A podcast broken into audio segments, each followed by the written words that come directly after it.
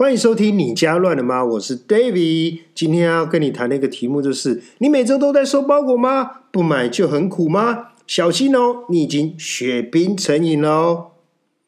我公司的柜台啊，每天都有堆到好几层的包裹，因为呢，大部分我的同事呢，他们家都是住在那种传统的公寓，不是那种电梯大厦哦，呃，没有管理员，所以呢，他只能把包裹寄到公司来。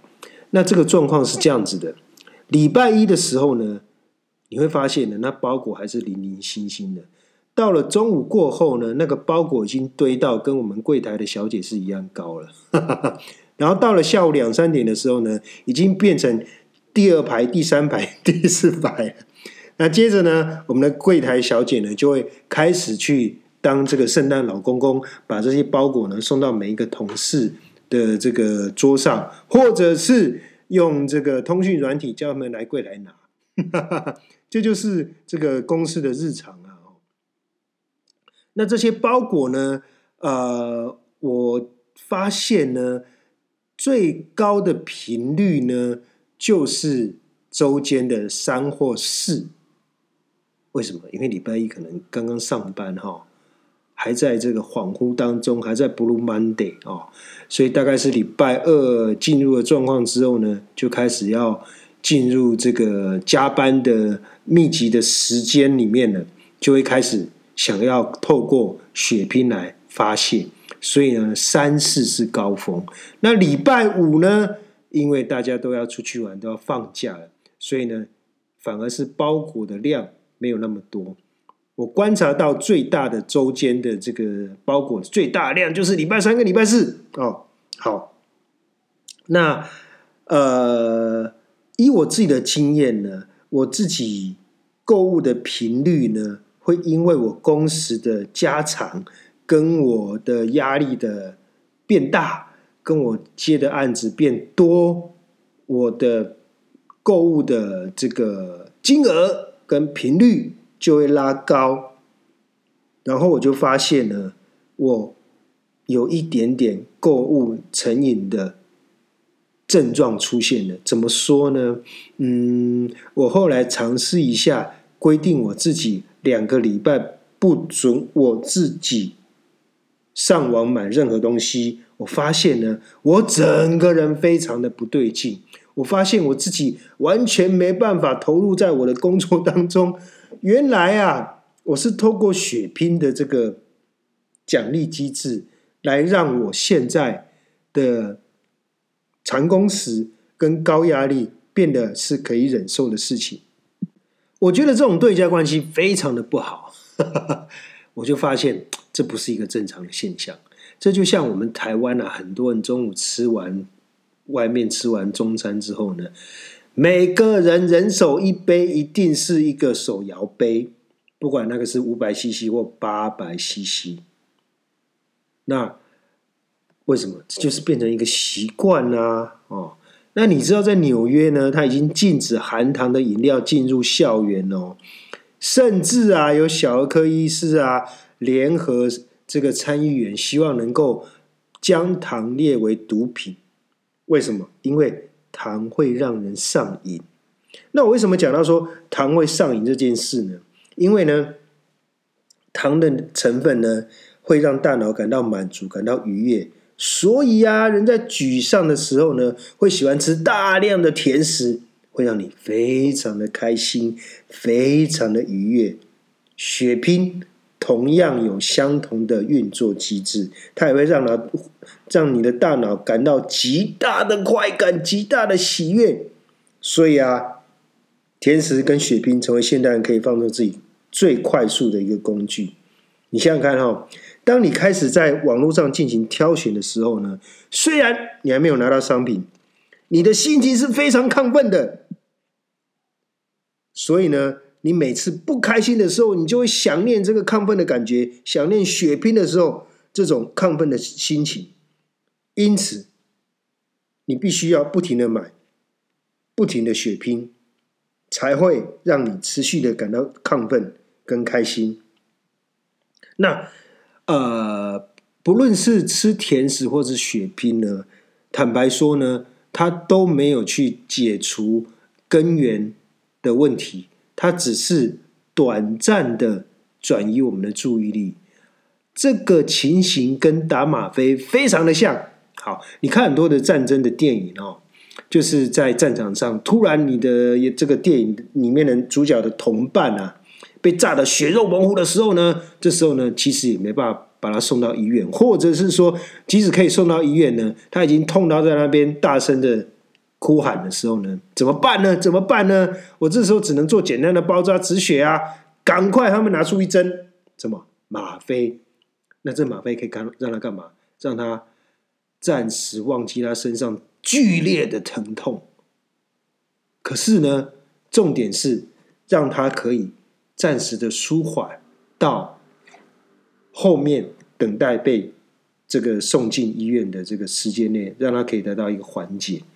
可是你想想哦，我们在血拼的过程呢，道理是一样的。你为什么要这么多的血拼？因为你要转移注意力嘛？你要让你的这个呃辛苦跟你的长工时有一个 reward 嘛，有一个报报偿嘛，所以你就要用血拼来去完成这件事情。可是，当你买完之后呢，你拿到了商品，把它拆开来，哇，好开心哦！我告诉你，你的满足感会雪崩式的下跌，悬崖式的下降，从。百分之百立刻掉到百分之一，这也就是为什么我们要不停的血拼，不停的吃点食，才会把你的空虚跟你的痛苦快速的转移，持续的转移。所以你要不停的吃，不停的买，才会持续转移你的沮丧。只要你一停止，那些痛苦就会连本带利的回来找你。所以你看看啊，为什么说习惯成自然？你看很多呃美国的美国人啊，或者是很多 A、B、C 回来台湾啊，他一定要随时喝一罐可乐，或者说一定要喝很多的含糖饮料，一定要喝饮料了啊！就像我们台湾的习惯，就是吃完中饭在外面吃完中饭呢，一定要一个手摇杯一样。所以，当我们开始有这种血拼成瘾症之后，就像我前面说的一个观察现象，你可不可以忍受你一个礼拜、两个礼拜不血拼？我告诉你，我不行。当我发现我有血拼上瘾症之后呢，我的症状就是我禁止我一个礼拜、两个礼拜过，我就会觉得全身无力、眼神涣散、没办法工作，心情非常沮丧，全身上下都非常的不开心、不舒服。然后我才知道说，原来我这么的仰赖血拼来去缓解，来去让我发泄，来去让我得到舒压，我才觉得。这下不对了。我要说的是，血拼上瘾跟我们平常日常的这个呃添购我们的食物跟生活用品，这是两码事哦。怎么说？你说这怎么两码事？这明明是同一件事啊！好，这个如果你日常的这个呃购买这些食物呢，举例像我来说的话呢，我大概一个礼拜会去一次这个传统市场。买我一个礼拜要吃的这个蔬菜水果、鸡鸭鱼肉啊，那呃一个礼拜会去两次的面包店或超市买面包，买我每天早上要吃的面包，这就是我每周固定的频率。好，那我其他的生活用品呢？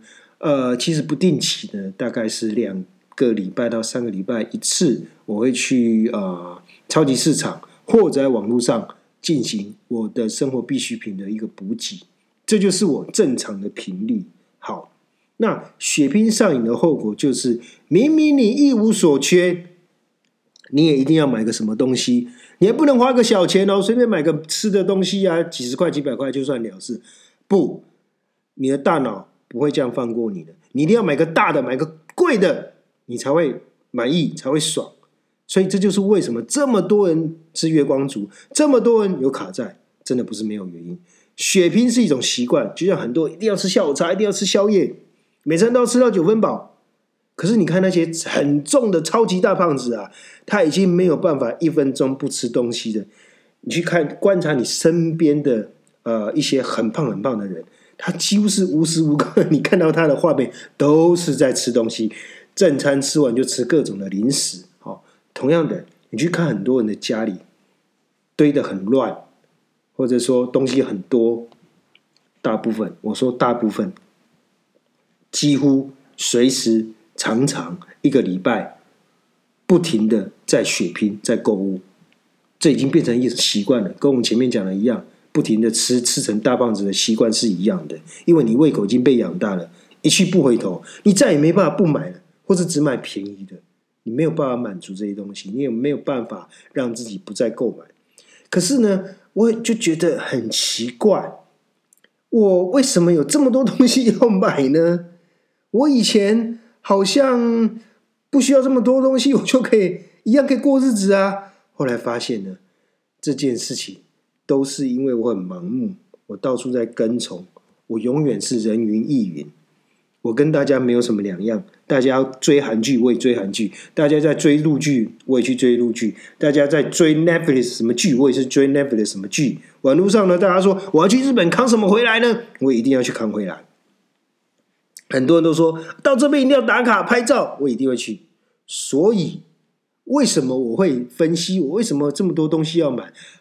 原来其实真的都是因为大家都买，我也想要买。可是，并不是因为我需要，而是因为我想要。一八九五年有写一本书，法国人写的，叫《乌合之众》，就在讲这个事情。这件事就是讲大众的这种盲从、盲目的心态。你想，一八九五年，其实呃，这本书呃写之前的历史哈，是法国大革命。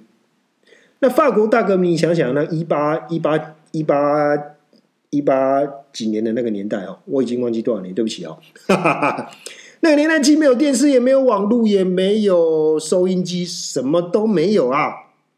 那为什么这么多人愿意去参加法国大革命，去从事这种工作啊？你可以讲，当然你可以讲很多理由啦哦。可是呢，这个作者就说，其实就是大家一路的想要跟随盲从，大家发了疯的似的。不明就里，就是你说他不好，他就是不好，所以群众都是有这样的一个心态，很容易被鼓动。我们的购物的这种呃呃习惯，或者我们想要买某样东西，一样也是被大家挑起来的，被媒体挑起来的，被大家的这种耳濡目染给挑起来的，都是一样哦。好，那你说呢？甜食的成分是糖，对不对？可是血拼的东西差异很大哦。但是呢，不管是吃甜食和血拼，都可以让你很开心。这是大家能快速的舒压的方法，大家都会用。所以讲回来，当有一天你的存款变多，你的空间变大的时候，意味着你可能升值了。可能拿到年终奖金，可能有 bonus 的，可能换公司，薪水调高了，换到大一点的房子，你需要的东西，我告诉你哈，就会突然的增加。当你没有什么能力的时候呢，你可以只用少少的东西就可以过日子，而且你不会觉得不舒服哦。比方说，很多人创业之后呢，成功之后呢，就开始会有外遇，开始会挥霍，道理是一样的。当你还是很穷的时候，当你还是一一穷二白的时候，开始很很辛苦，跟老婆一起胼手胝足的去创业的时候，你就很知足、很享受、很努力的去为未来打拼。可是当你一有钱的时候啊，你就开始挥霍，开始要外遇，这就是人性。同样的，我们讲到回到我们的空间一样，你说的哦。呃，我以前刚来台北二十几年前的时候，住在很小很小的小套房，而且那时候呢，大概只有三四平吧。那时候薪水也非常非常少。哎，你知道吗？我东西真的少到不可思议哦。那后来你知道，慢慢慢慢随着我的工作的换一些工作之后呢，也换了一些公司之后呢，我就比较有能力嘛，就换到大一点的房子，我的东西呢就越来越多了。其实呢。当你的空间的和你的存款变大变多的时候呢，没有人会满足只过从前普通的日子。你开始想要买这买那，这无可厚非哈。就像中国富有之后呢，他们的奢侈品跟肉类消费变成全世界第一啊。其实这是潘朵拉的盒子，打开之后你再也回不去了。所以我们必须非常谨慎自己血拼的频率和金额是否有慢慢拉高的一个倾向，这就是成瘾最大的一个 signal 一个讯号了。那到底怎么检核呢？次数越来越多啊，或者说你非常固定，比方说你一周一定要上网血拼两到三次。好，我刚刚讲的金额慢慢的拉高，这就是呃第一个点。代表你对血拼已经开始成瘾了，好，那怎么去检视你自己会一定要做血拼这件事呢？很简单，在你不缺食物跟生活必需品的情况下，你试试，我希望至少是两周了，刻意的禁止你不要购物，看你受不受得了。如果你觉得，你好像好像毒瘾发作啊，可能大部分人 都没有吸毒，不知道什么是毒瘾发作，那一定有购物瘾发作，对不对？就是我不行不行，我很想买，不行，你要试试看，不买就是不买。但是我不是说不买这些生活必需品，不不买食物，不是，就是除了生活必需品跟啊这个食物以外的东西都不准你购买的情况下，刻意的。不血拼两周，看看自己受不受得了。好，我提倡的是该买则买，该用则用。我绝不是说大家你一定要非常的这个节衣缩食，每天可以让自己过得很苦，有没有？每个人都有胖过嘛，对不对？有些人正在节食啦、减肥啦、运动啦。当你好不容易瘦下来，会觉得成功啦。我跟大家一样，每天开始慢慢的松懈，然后你的体重呢？不但很快又回到原点，还会飙到比之前还要重。所以，当你手头宽了，房子换到大一点的，你要非常非常注意，常常有可能一不小心呢，你东西就越买越多，家里就会被塞爆了。我举个例子，我有一个朋友当整理师呢，他去这个南部的一个豪宅啊，破天错的豪宅啊，帮那个贵妇整理他的房子。帮他整理一下他的东西，整理到一个小时之后呢，这贵妇实在受不了，然后我怎么这么多衣服，这么多高跟鞋？他就跟他说了：“啊，我妹妹啊，我跟你讲，你嘛免整理啊啦，我看你整理不了哈，边啊拢是我的地，我过来起起一栋厝哈，坑家坑外衫，坑外鞋安尼就好啊。贫穷限制我的想象，对不对？我们都觉得，我都不断的鼓吹大家说，哦。你真的要很节制的购买，你真的比较小心你血拼成瘾，不然你家里东西堆到，你真的会让你家瘫痪，完全没办法生活。可是呢，有钱人不这样想啊，我就旁边再盖一栋房子，堆我的衣服，堆我的高跟鞋，那就好了，这样不就解决一个问题了？如果你也是这么阔绰的话，你今天就可以不用管我今天跟你讲的这些事情。好，所以啊，啊。当你的收入慢慢提高的时候，你绝对会希望买更多的东西来提升你的生活品质，买些好的东西，这无可厚非嘛，哦。那以前呢，你会做的事就是什么？多工合一。比方说，因为不能买太多东西，或家里很小嘛，所以每一项东西一定要。可以同时做很多的事情，比方说，我以前就只会买一个大铜电锅，可是现在因为搬到大一点的房子，有更大的空间之后，我就会想要买呃电磁炉、呃微波炉、呃水波炉、呃洗碗机，什么都买，没有问题。我不是说不可以买，只要你家有空间，只要你的钱是够的话。但是，但是你记得，我觉得重点就是你要懂得节制，要定出你购买和数量的上限。然后要记得逐步慢慢的淘汰，再来添购，这有个好处，不会造成你的压力，包括你的金钱的压力跟你空间的压力。而且呢，你要分得清楚，这到底是需要还是想要。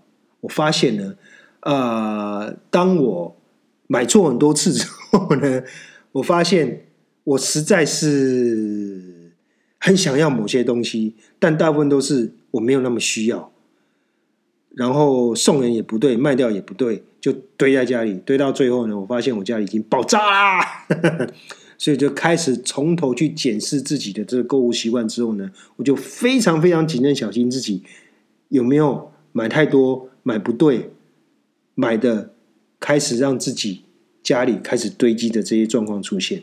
那你要怎么从根源防止自己血拼成瘾呢？好，这很简单。我发现呢，大部分人都是怎样呢？比方说，你现在只是一个呃普通出街的上班族，可是你的穿着、你的品味、你家的东西、你说的这个呃吃的、喝的、穿的，你已经在下一个档次的程度里面了。怎么说呢？就是说，你是什么位置的人呢？就就过什么样？位置的物质生活，你看那些有钱人，比方说王永庆啊、巴菲特、郭台铭，省的要死哎，对不对？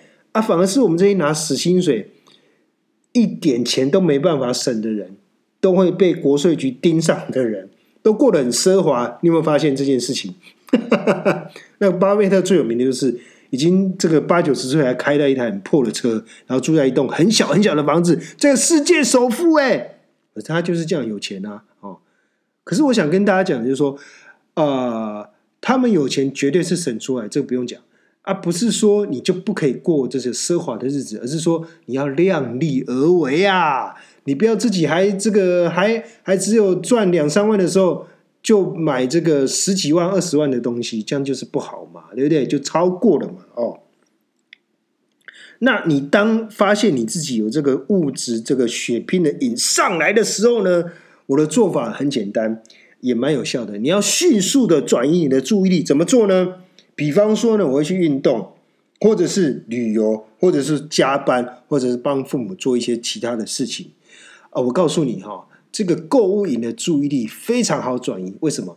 其实呢，嗯，就像我们前面讲嘛，你会想要买一个东西。大部分你买想买的东西都是你想要，不是你需要的。那为什么想要呢？因为根据我前面讲那本书《乌合之众》，因为大家都买，因为媒体都说它有多少多少。我发现呢，我百分之九十九买错的东西，都是因为被很多的媒体的渲染，或者说大家的推荐之后，我并没有去分清楚这是真的我的需要，而纯粹只是我的想要。我就买下去了，买下去之后我就后悔啦。所以当下次同样的情况发生之后呢，我会迅速的去转移我的注意力。可是，比方说，我前面呃前几期跟大家说的，我那时候很想要买 AirPod，对不对？当我整天整个脑筋念头都是 AirPod 的时候，我打开手机，我打开我的笔电，我打开我桌机，我问任何人的话题。永远逃不开 AirPod，但是但是但是，当我有刻意的知道我的购物已经上来之后，我现在非常想要买这个东西之后呢，我就规定我自己不要去想它，不要去看它，不要去了解它，一个礼拜，只要一个礼拜，甚至有时候更快，三天就好。我告诉你哈，我们对物质的这个喜好程度呢，只要。两到三天，你转移注意力，它就会雪崩式的下降，从百分之百马上降到零啊，很有效哦。那我告诉你，为什么需要转移你的注意力呢？这件事就是你要争取为自己争取一段时间，去 calm down 下来，冷静下来，让你想一想，我到底有这么需要买这个 AirPod 吗？是不是有什么其他替代方案呢？或者是我可不可以跟同事朋友把它借来一下？它到底有这么好吗？我到底在平常上班、工作、通勤的时候需要带到它吗？我有现成的东西可以解决吗？所以我在禁止我自己去呃搜寻这些相关 AirPod 的商品之后，就是我勾引达到高点的时候，我觉得好想买的时候呢，我就去做干这些事情，然后我就快速的。冷静下来，回到现实面。哎，其实啊，我大部分在家听音乐的时候都不是用耳机，然后上班的时候呢，我也不习惯戴耳机。那我我自己现在有一个非常好的耳机了哦，就偶偶尔可能要听一些呃东西的时候，不要打扰到同事嘛，我就戴起那个耳机。那我这样想想起来，好像我其实没有那么需要。第二，我现成的东西就可以解决我想要购买 AirPod 的需求了。就前面我说的，其实我并没有那么多在通勤的时候听音乐或听东西的需求，加上我已经有一个有线的这个蓝牙耳机了，也很好用啊，已经有了，干嘛还要再买一个嘛？对不对啊？所以我的意思是说，当我去做这些分析的时候，我就迅速的把我这个购物冲动可以把它拉下来。可是假设我并没有给自己这三四天的时间，一个礼拜的时间去 calm down 的话，我告诉你哦，我就败下去了，而且败了还可能会败很多的周边商品。一次觉得一次要买齐，要买到好，让我自己用的爽，这就是我。可是我经过几次这个失败的一个教训之后，学到。不能够这么冲动购物，不能够让自己不断的血拼成瘾之后呢，我才搞清楚我自己这个这个脑里面对于血拼上瘾的这个运作的原理。所以今天很开心的跟大家分享，希望你不要像我以前一样犯了这么多的冲动的错误，犯了这么多血拼成瘾的错误，让自己很理性的购买，买到自己很喜欢、很适合你、很好来为你服务的产品。这就是我们今天节目，希望对你有帮助。我们下次再见，拜拜。